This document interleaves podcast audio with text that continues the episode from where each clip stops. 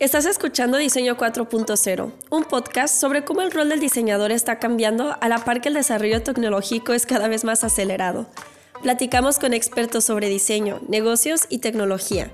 Mi nombre es Claudia Álvarez y los estaré acompañando en este episodio.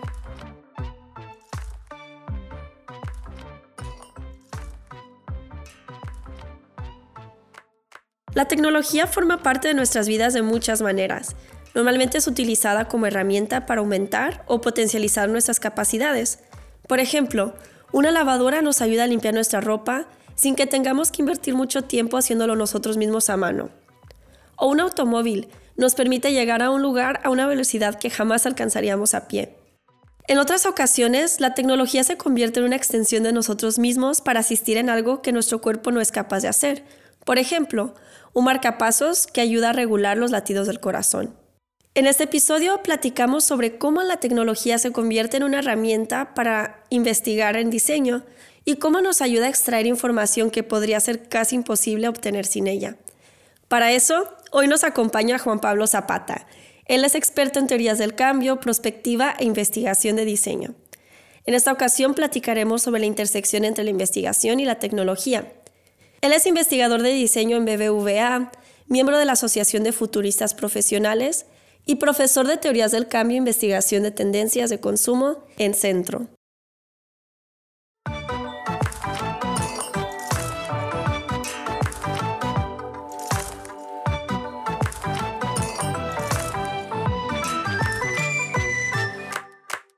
Bienvenido Juan Pablo, muchas gracias por acompañarnos el día de hoy. ¿Cómo estás? Hola, muy, muy bien, Claudia. Muchas gracias por la, por la invitación para ir como rompiendo el hielo y para que la gente te conozca mejor, ¿nos podrías platicar un poco más de ti? Ya sea la última canción con la que te obsesionaste o algún dato curioso que creas que es importante conocer. Bueno, eh, para los que no me conozcan, yo, yo, tengo haciendo más de 10 años de investigación de todo tipo, desde enfocada publicidad, de desarrollo de productos, hasta ahora en lo que estoy metido que tiene que ver con futuros y, y diseño eh, de todo tipo, diseño de productos digitales sobre todo. Algo que, que curioso de mí, creo que el, el, haber vivido en muchas partes de las, del país, de, de, México, conozco casi todo el, el, el, país porque he tenido la oportunidad de vivir en muchos estados y, y eso te da una perspectiva muy amplia de lo que sucede, ¿no? De, de sobre todo el, el eliminar los estereotipos de cómo es una zona ya, no, no es cierto, no es así, yo vivía ahí, bla, bla. Creo que eso es como algo muy, muy interesante que, que, me siento orgulloso de mi vida, el haber podido desde muy chiquito crecer en todos lados, ¿no? En como un, tres ciudades principales en donde viviste en México, ¿cuáles fueron? Mira, eh, viví en la frontera, o sea, la mayor parte de mi, de mi infancia la crecí en, en, en, el norte de México, en Chihuahua y, y en la frontera con, con, Texas, sobre todo en, en Reynosa, Tamaulipas, ¿no? Entonces, ah. eh, es otro mundo ya cuando también viví en, en, su momento en el sur de México, en Veracruz, es otro mundo, ¿no? México son okay. muchos Méxicos, entonces, eh, por eso te digo que, que el, es, este dato curioso de, de, de abrirte al, a, a cómo vivimos en nuestro país es muy interesante y Mm, enriquecedor. Acá tenemos una teoría conspiracional de que Durango no existe porque no conocemos a nadie de Durango. Ah, mira. Tú que estuviste en el norte, sí, sí hay gente de Durango. Sí, sí, sí, conozco gente de Durango. Ok, entonces sí existe. Sí, sí, sí, sí existe. Muy bien. Este, ¿nos puedes contar un poquito más sobre lo que haces ahora y cómo fue que llegaste a donde estás? Creo que fue un camino muy guiado por el, el curiosidad, desde de, de cómo, nos, cómo vivimos, cómo nos comportamos, cómo cambia todo a nuestro alrededor y todo eso, cómo influye en las decisiones que tomamos. ¿no? Creo que eso, ese es el, el camino que he seguido y, o lo que me ha guiado. Eh, yo empecé haciendo investigación 2007 eh, enfocado a investigación dentro de agencias de investigación, muy enfocada a publicidad, desarrollo de producto, de concepto y demás, ¿no? Y de ahí empezó esta curiosidad de, bueno, está muy bien enfocarnos al producto, pero ¿qué pasa si nos enfocamos a las personas, ¿no? Y, y, y me fui metiendo cada vez más a, entender hábitos y demás. Yo venía de la parte cuantitativa, muy numérica, muy estadística y, fue un salto que di a la parte cualitativa. Eh, y sobre todo a través de, de, investigaciones enfocadas a posicionamientos de marca, todo lo que pasa en agencias de publicidad, que fue donde me empecé a meter. Y eso me llevó a, a, cuestionarme mucho, ok, ¿qué es lo que viene? ¿Qué es lo que está sucediendo? ¿Qué es ¿Cómo podemos anticiparnos a, a los cambios del mercado para, para, desarrollar estrategias para las marcas? Y me metí a meter a tendencias, ¿no? fue mi primer acercamiento de, de, colaborando con Trend Watching y demás. Y eso me llevó también a cuestionarme, el, ok, si esto es lo que está pasando, ¿qué es lo que viene? Y me llevó a meterme a prospectiva, ¿no? Que es donde estoy haciendo ahorita eh, y soy académico en, en esa parte. Eh, sobre todo tratar de entender cómo anticiparte esos grandes cambios que no estamos viendo, estas olas de cambio que se están moviendo muy lentamente, pero cuando llega la ola, si no te anticipas, te revuelca, ¿no? Como, como decimos en, en futuros. Entonces ahí me fui metiendo un poco a poco y a la par me empecé a, eh, a, a involucrar en, cuando empezaba en México, en su momento los, las investigaciones de desarrollo de productos digitales, sobre todo de, de, de, servicios bancarios, hace cuatro o cinco años, que era cuando empezaban esos grandes proyectos de, las empresas sobre los bancos. Me empecé, empecé a trabajar ahí de freelance y ahora ya estoy como de lleno trabajando en desarrollo de productos digitales, muy enfocado en la parte de, investigación. De, siguiendo todo el ciclo de vida del producto, desde que se conceptualiza la idea hasta que ya se, se, hace el release y cómo le da seguimiento, ¿no? ¿Qué métricas puedes saber para dar seguimiento y volver a, cerrar el ciclo en ese, en ese. Entonces traigo un poco de todo, como te das cuenta de background de todos lados. Y en esto último que haces, ¿sería como más UX Research o cómo lo clasificarías? Eh, sí, más enfocado a, a UX Research, eh, aunque yo lo clasificaría más como Design Research, eh, design porque research. es Sí, porque te abre mucho el panorama, ¿no? Como estoy metido en productos digitales, también en procesos, también en servicios. Entonces es un poco más, más amplio el, panorama que, que, tengo. Sí, ¿nos podrías compartir, por ejemplo, cuáles son las típicas actividades que haces y si utilizas algunas herramientas tecnológicas para hacer investigación o si no las usan por algún motivo? Sí, eh, creo que, a ver, mi, mi, rol es ayudar a democratizar la investigación que se hace, ¿no? Cómo permea y, y, creas este mindset con los diseñadores y, para que ellos apliquen las herramientas de investigación, ¿no? Soy un como consultor y, con los equipos de, de, de, diseño, que eso te lleva un reto porque es como cambiar el mindset, no, no, yo soy solo diseñador, a llevarlos a, tú puedes seguir el doble diamante y yo te voy a ayudar a, diseñarlo las investigaciones que, que, estás haciendo, ¿no? Entonces, requiere desde cómo los formas, cómo los capacitas, cómo empiezas a desarrollar skills y, haces como sinergia con otros áreas para empezar a, a que permee la investigación en, en, todo el área de diseño. Eh, y que no solo depende del, del diseñador, porque es un diseñador y se sabe estadísticamente, bueno, la proporción de diseñadores contra investigadores es, es muy grande, ¿no? Entonces, ¿cómo empiezas a, jugar para ahí los elementos para que suceda la investigación eh, por todos lados? Eh, en cuanto a herramientas, creo que cambió mucho la forma de trabajo a partir de esta pandemia. Nos, nos cambió mucho, veníamos acostumbrados de eh, sesiones presenciales, tenían que ser de cierto formato, si ibas a evaluar un prototipo, el prototipo tenía que estar de cierta forma, sobre todo si, si estás, por ejemplo, trabajando con un prototipo de un cajero automático, bueno, tenías tu dummy y todo este tipo de cosas ya lo tenías, ¿no? Como muy, muy bien este, arreglado, por así decirlo. Y con la pandemia que nos fuimos todos remotos, bueno, teníamos ya herramientas y empezamos a utilizar ya estas herramientas que te empezaran a, a darse, a ayudar, primero a tener alcance cómo reclutas fuera de la Ciudad de México, no solo en la Ciudad de México, sino ya te abres a, a, otras regiones y se facilita otra parte, pero también el qué herramientas tú puedes utilizar y beneficiarte de ellas, ¿no? Por el, los heatmaps que te dan las, las, herramientas o las plataformas digitales de investigación, eh, el número de clics, el número de tabs, métricas que ya tú sumas, más allá de buscar, quiero ver lo que está haciendo eh, la persona mientras interactúa, ¿no? Ya le sumo todo esto, ¿no? Que creo que ese es un, un gran beneficio que tenemos eh, en investigación a nivel general, que fuimos sumando herramientas que nos ayudan a, a, ¿cómo se llama? A, entender mejor lo que está sucediendo en la entrevista, que a veces en la entrevista presencial no es muy difícil sumar estas herramientas porque pones una barrera, ¿no? Que es un monitor y demás que te facilita esto en remoto. Ok, ¿Hubo ¿hay alguna desventaja de, en hacer investigación de remoto o crees que hay más ventajas? Eh, creo que hay, tiene sus pros y sus contras, ¿no? Como todo. Eh, la, ventaja, te diría, es el alcance y, las métricas que puedes estar sumando mientras lo haces. Eso es como lo, eh, la gran ventaja. En cuanto a las ventajas, bueno, siempre está la limitante técnica. Tienes que tener cierto tipo de teléfono para que yo te pase el, el, prototipo, tienes que tener cierto tipo de computadora, calidad de internet. Entonces, se, se puede llegar muy atorada, la, hacer muy atorada la, entrevista se pierde el tiempo, luego la, la gente no está muy familiarizada con eh, utilizar eh, Zoom, Meet, Teams, entonces esas barreras de cómo le enseño y se puede ser muy frustrante para la persona que está participando. Entonces ese tipo de cosas donde tú no tienes el control de lo que sucede del otro lado de la pantalla, que tú sí lo tienes cuando estás en una sesión presencial, se puede volver este, eh, compleja en el inicio, ¿no?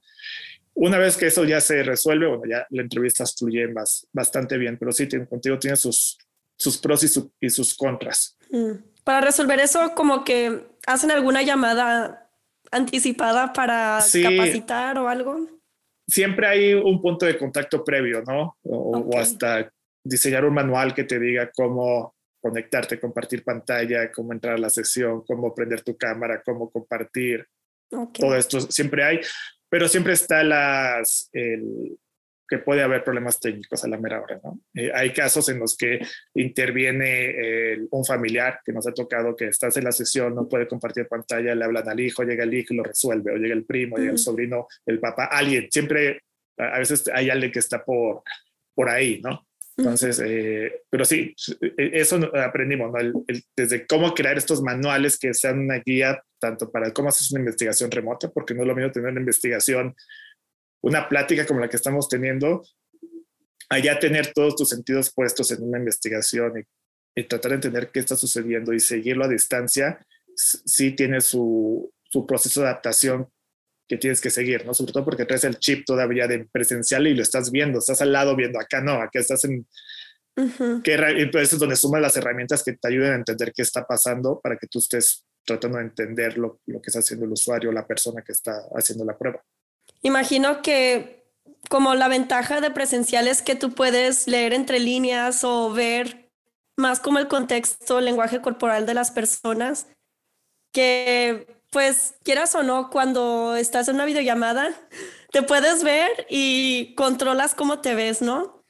De alguna manera, ¿no? Como, ah, estoy muy serio, deja sonreír más o este, cosas así. Bueno, yo he notado mucho en eso de las llamadas de grupo. y cuando estás en presencial, tú alcanzas a leer más como micro reacciones en la cara porque las personas no se ven. Entonces es como más sincero las reacciones y puedes saber si les está gustando algo o si están en desacuerdo y así. Claro. Puedes ver las muecas que te hacen, los gestos, suspiros, todo este tipo de que te ayuda como a entender que hay algo que, que no, sé que no lo saben verbalizar y ya después puedes regresar a profundizar eso. En las, eh, entrevistas remotas luego cuesta entender eso, ¿no? Como tener esos pequeños detalles que te pueden pasar desapercibidos. ¿Cómo has visto que las redes sociales han cambiado la manera en que se hace investigación de tendencias? Uy, creo que eso es un tema bastante eh, candente, por así decirlo, porque por, por un lado te dan, pensando ya como investigador, te dan mucha luz de lo que está pasando, de qué está hablando la gente, qué está comunicando la gente, eh, eh, quiénes son sus referentes, ¿no? Eh, por ejemplo, qué tipo de contenido o, personajes son los que más sigue la gente, ¿no? Te da, te da dando como un cierto pulso. Eso es por un lado. Por el otro lado son cosas muy efímeras. Hoy puede estar de moda algo y mañana es otra cosa totalmente diferente, ¿no? Son, son, son muy cambiantes pero también te sumas al, al, al reto de, hay un algoritmo que te está presentando algo, no estás viendo todo lo que sucede, ¿no? Entonces, esa limitante tienes que estar consciente siempre de eso. Yo puedo entrar a, a, a, Twitter y puedo empezar a ver, o puedo entrar a Facebook y la información que me va a aparecer ya está como diseñada, por así decirlo, para de acuerdo a mi comportamiento y a mis hábitos y a mis preferencias. ¿no? Entonces, de ahí como tú empiezas a buscar desde ahí. Ok. Tus insights no de, de alguna manera, perdón, de alguna manera terminan sesgados, ¿verdad? Sí, sí, o sea, no dependes totalmente de ello. ¿no? Creo que la, lo que hemos visto es cada vez más eh, buscar qué está sucediendo en la calle. O sea, puedes ver en las redes sociales qué estás hablando y demás, pero también tienes que tener claro, contextualizar lo que está sucediendo, ¿no? desde la cantidad de personas que están influenciadas o están este, activas en redes sociales hasta aquellos que lo que sucede en la calle. A veces son totalmente diferentes. Sí te pueden servir como para dar unas redes sociales como para tener hipótesis. Creo que está cambiando, está generando ciertos tipos de conversaciones y demás. O, utilizar los eh, Google Trends a veces, que aunque no es redes sociales, pero qué son los temas que está buscando, la gente buscando entender y después explorar, ¿no? Eh, pero es una, una combinación. Pero bueno, en, resumen, así, las redes sociales han vuelto un, una herramienta, pero también tienes que estar consciente qué es lo que estás, el contenido que hay ahí y que el contenido que se presenta no es todo, ¿no? Hay cosas detrás, ¿no? dependiendo de lo que tú des like, pues lo que te voy a estar presentando, ¿no? Entonces ahí es como tratar de entender eso. Y como cuando haces investigación de tendencias, estás abordando diferentes temas. Hoy puedes estar hablando de pañales, mañana puedes estar investigando sobre seguros. Entonces, tienes que estar consciente, si tú voy a investigar eso, ¿a qué páginas tengo que buscar? ¿Qué, ¿Quiénes son mis referentes? Puedes utilizar el famoso net hunting, que es el utilizar, eh, entender qué está pasando en los blogs, en los foros sobre los temas, y de ahí ya posiblemente vas a investigar a, a, conocer eh, eh, referentes en las redes sociales, y de ahí ya te vas a hacer entrevistas a la calle. Entonces, es como un parte de la triangulación de la información que utilizas. Ok. ¿Recomiendas como que esto sea como la parte inicial de una investigación, como para poder hacer tu research plan o... Sí, considero que eh, el, acercamiento con las redes sociales, cuando estás investigando un tema, es para saber qué está pasando, cuál es la situación actual, de qué se está hablando, ese, ese primer punto de contacto con el tema que estás investigando te va a dar mucha luz de, desde empresas, personajes, celebridades referentes al tema. ¿Quiénes son los, los que están hablando del tema que te interesa? De ahí ya necesitas como profundizar un poco más, ¿no? Ya sea buscar la parte cuantitativa o, o hacerle tu, tu, tu, tu plan de investigación y salir a buscar informaciones de entrevistas con expertos, entrevistas con, con, personas relacionadas con el tema que estás investigando, ya sea consumidores, usuarios o retractores, eh, buscar este, eh, quiénes son los influencers. Por ejemplo, hay proyectos en los que eh, estábamos buscando influencers relacionados con hábitos alimenticios para bebés. Entonces, empiezas una red social para, para ver quiénes son estos personajes o estas personas que están recomendando y las mamás o los papás lo siguen y ya buscas una entrevista con ellos para cerrar como el, el, el, cómo se inspiran, qué demás, que están viendo. Entonces, que es como parte del, del paraguas de, de, las herramientas de investigación que tienes o de las fuentes de investigación que, que tienes. ¿Y cómo funciona el tema de privacidad eh, cuando se hace investigación? ¿Existe algún código de ética? Sí, existen, quizá no tan, tan, tan explícito, pero sí existe la ética. O sea, desde los temas que tocas, sabes que ciertos temas no puedes tocar porque puedes poner eh, eh, el, ¿cómo se llama? Puedes generar fricción que no necesitas, ¿no? Desde, desde ahí. Pero también está el tema de los datos, de la protección de los datos personales, que empieza desde o, se ve de diferentes maneras. Desde cómo los voy a contactar, o sea, no puedo agarrar una lista que en una base de datos y no poner a hablar, no, a ver, la persona tiene que haber aprobado que le contactan, tiene que haber estado de acuerdo en ciertas cosas para yo poderla buscar, ¿no? Pero, y también desde cómo reporta los datos. Yo presento los resultados y no puedo poner, es fulanito de tal, de tal apellido, de tal edad, no, a ver, desde ahí tengo que yo buscar proteger la identidad de la persona. Al final de cuentas, una investigación busca ser eh, lo más confidencial posible en el sentido de la información que yo voy a obtener es para fines de la investigación, no para divulgar tu nombre, ni quién eres, ni ofrecerte algo después, ¿no? Creo que eso es el, el en temas de, investigación.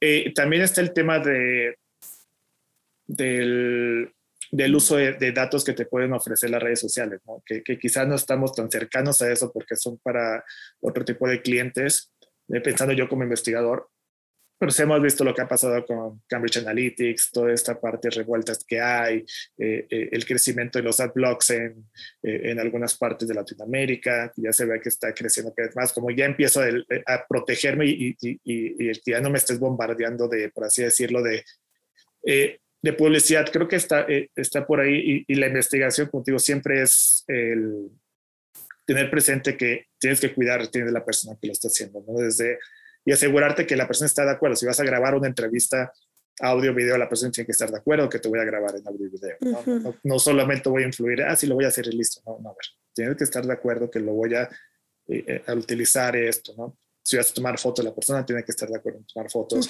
Si hay algo que, y ser consciente que pueda haber cosas que a la persona a lo mejor no le gusta que, que le tomes fotos de algo, ¿no? De, entonces, pedir permiso antes de todo para saber qué puedes compartir y qué no puedes compartir y cuidar como la integridad de, de, de, la persona en términos de privacidad.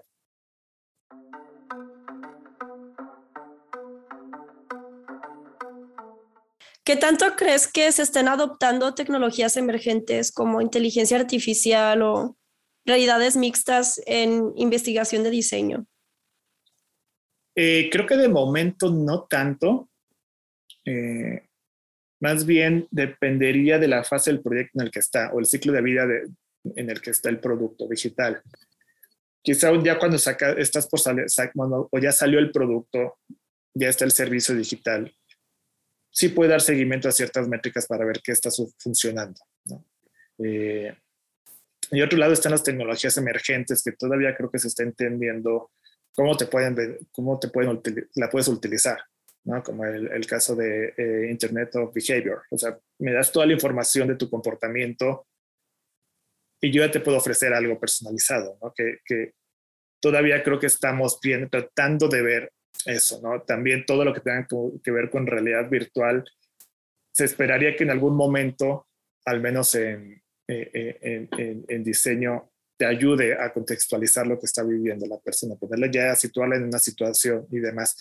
Creo que de momento todavía no estamos ahí, eh, pero cada vez nos estamos acercando más a utilizar eso, ¿no? Quizá en algunos eh, productos o servicios sí sea, ya se está utilizando y sea más relevante, en otros o en la gran mayoría apenas estamos como tratando de ver cómo utilizarlo, sobre todo que pueden ser hasta el momento productos o servicios o herramientas que no son al alcance de cualquiera, ¿no? No es como un Meet que lo descargas y listo, ¿no? no todavía se está como en vías de desarrollo y ver cómo se adoptan y demás.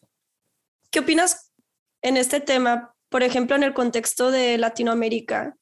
Si hay como, si habría una desventaja en utilizar tecnología para hacer investigación.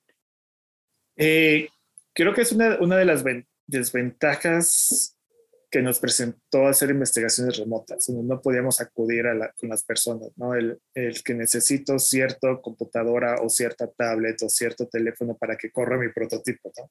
E, este tipo de cosas creo que, que, que dificultó, o la misma conexión a Internet, ¿no? El, quizá en una zona urbana puedes tener, y céntrica puedes tener muy buena calidad de Internet, pero en la misma ciudad puedes tener fallas de Internet, ¿no? Que no, no está buena. Entonces, de ahí ya empiezas a a, delimitar quiénes pues, pueden ser tus candidatos para participar en una, en una entrevista, ¿no?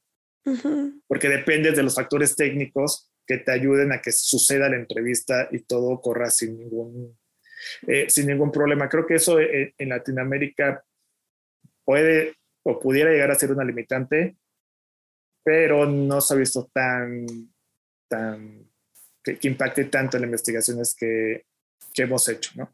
Y, también cada vez hay más eh, fintechs o, startups que van a la base de la pirámide o buscan inclusión financiera a través de, de, aplicaciones bancarias. ¿no? Entonces ahí, desde ahí, cada vez está más familiarizado lo que está sucediendo en otros segmentos de, de, la población. Porque siento como que este tema de tecnología en lugares eh, en vías de desarrollo tiene como dos caras.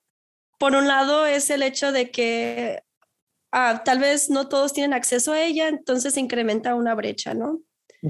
Mm, por no tener acceso, pero también por otro lado puede ser eh, una manera de facilitar tantos servicios porque la tecnología también, por ejemplo, hace cuántos años era tan difícil que todos tuvieran un celular o acceso a internet o así, pero ahora puedes ir a un lugar muy remoto de México y las personas tienen muy buenos celulares, ¿no? Como que hay mucha facilidad para obtener como acceso a tecnología, pero pues no sé, este, si, si hay como alguna, algún aspecto que esté más fuerte que otro o si deberíamos estar haciendo algo para que la tecnología eh, esté más como del lado de democratización, de acceso, facilitación de servicios. Ya, creo que el, eh, eh, estamos ahí, te puedo decir lo, al menos lo que está viviendo en México o en la Ciudad de México, lo que se ha visto, se, se acercan las herramientas digitales a, como, buscando beneficiar cada vez más a la población, ¿no? Desde tu tarjeta de, de acceso del metro, que ya no necesitas ir a una tienda, lo puedes cargar de tu teléfono, puedes ir a través de en una tiendita a cargarlo, a recargarla, el, el, el pago de ciertos servicios, la democratización a partir de, del acceso a, productos, productos eh, eh, sobre todo bancarios, que son las startups que quizás están teniendo más auge ahorita, eh, buscando cómo a partir de, de, la parte digital ofrezco o más cerco a, segmentos que no estaban impactados de momento, ¿no? por un lado, también existe e, esta oportunidad o lo que está trabajando de cómo llevas internet a zonas donde no estaba antes y internet de, buena calidad, ¿no? Sobre todo aquí ya empieza a haber eh, los mismos eh, postes o la luz o donde está conectada las cámaras de seguridad, algunos ya te ofrecen internet gratuito a la zona. Entonces, por ahí como que más o menos se empieza eh, a acercar. pero también para que eso suceda necesitas un cambio de, que se adopte el cambio o el estilo de vida que esto representa, ¿no? que quizás están muy acostumbrados a hacer las cosas de una manera y con la tecnología pues puede haber ciertas barreras de, de adopción, ¿no? que eso sucede en adopción de todo tipo, en todos los segmentos. ¿no? Antes de despedirnos, em, no sé, ¿cuál fue el último libro que leíste y que te gustaría recomendar, que, que te haya gustado? Uy, eh, creo que leo de todo un poco y leo desde cosas que me ayudan a entender qué es lo que está sucediendo o interpretar los cambios que uno está viviendo. Tengo, eh, ahora estoy leyendo el libro de, eh, ¿cómo se llama? Continuous Discovery Habits de Teresa Torres. Bastante interesante el libro, esta postura que tiene de cómo creas estos hábitos para seguir eh, creando eh, valor a, los usuarios, ¿no? Eh, bastante interesante. Anteriormente leí un libro que se llama The New Market Evolution de, de, Paul, de Paul Wesky y, habla sobre cómo evolucionan los mercados o las categorías, ¿no? Por ejemplo, todo lo que está, si quieres ver cómo evoluciona o entender cómo evolucionaría un mercado relacionado con las criptos, bueno, él te explica cómo se ve este mercado, cómo evoluciona, en qué momento se puede decir que hay una categoría nueva y, qué pasa, ¿no? bastante interesante eh, eh, eh, la postura, y creo que son de los dos últimos libros que, que, he tocado de, de, de, momento. Bastante interesantes, están recomendables. Gracias. Dentro de tu recorrido profesional, ¿ha habido como alguien, ya sea un investigador, emprendedor, maestro, que te haya inspirado en algún momento como hacer lo que haces ahora? Sí, eh, en un inicio, cuando empecé a hacer investigación enfocada a la innovación, que me empecé a meter en el diseño de productos, de servicios, eh, empecé a seguir a, Jan Chipchase, que en ese momento estaba eh, en, en, Frog y venía de Nokia, y, y, me gustaba este enfoque que él tiene de, de, hacer la investigación contextual, de meter, realmente hacer una inmersión en el tema, en el contexto y entenderlo, ¿no? Tiene un libro que se llama eh, Hidden in, in, Plain Sight, que, lo que dice es que tienes que prestar atención a todo lo que te sucede a tu alrededor y, y, te va guiando de todo, cómo te prestas atención en tu día a día de las personas, en lo que haces, en tus hábitos, en lo que traes en la mano y demás, ¿no? Él pone casos como eh, toda persona sale de su casa con tres cosas, ¿no? Con algún tipo de forma de dinero, porque necesitas tener acceso a servicios, tu teléfono porque necesitas mantenerte comunicado y necesitas tus llaves, porque necesitas regresar a tu... Y, le da sentido, como bastante interesante eh, eh, el trabajo. Diría que él fue mis, los que me inspiró a cada vez meterme más a, a innovación y diseño. Y, en términos académicos, tengo, eh, hay dos maestros que, vienen de la parte de emprendedores. Eh, uno se llama Ulrich Noel, que me dio clases en una maestría, y él, esas personas que te retan, ¿no? De qué más puedes hacer, qué más puedes hacer, qué más, qué más, qué más, ¿no? Y, siempre como puedes, a partir de, de, una propuesta, cómo puedes generar algo más y generar mayor impacto, ¿no? Eh, te lleva. Y, del otro lado está otro maestro que tuve, eh, que se llama eh, Mark Sawaski, y él lo que hace también te genera esa actitud de no esperes, hazlo, tienes que lograrlo y no te es por vencido y estarte haciendo y demás, ¿no? O sea, que en la parte de cuando estás estudiando son buenos referentes porque son personas que han vivido y, el tema del ecosistema emprendedores, si han desarrollado empresas, han invertido y saben lo que cuesta y que hay detrás que te ponen ese challenge de que tú lo puedes lograr, ¿no? Y siempre tratan de sacar lo mejor de ti como, como sea posible.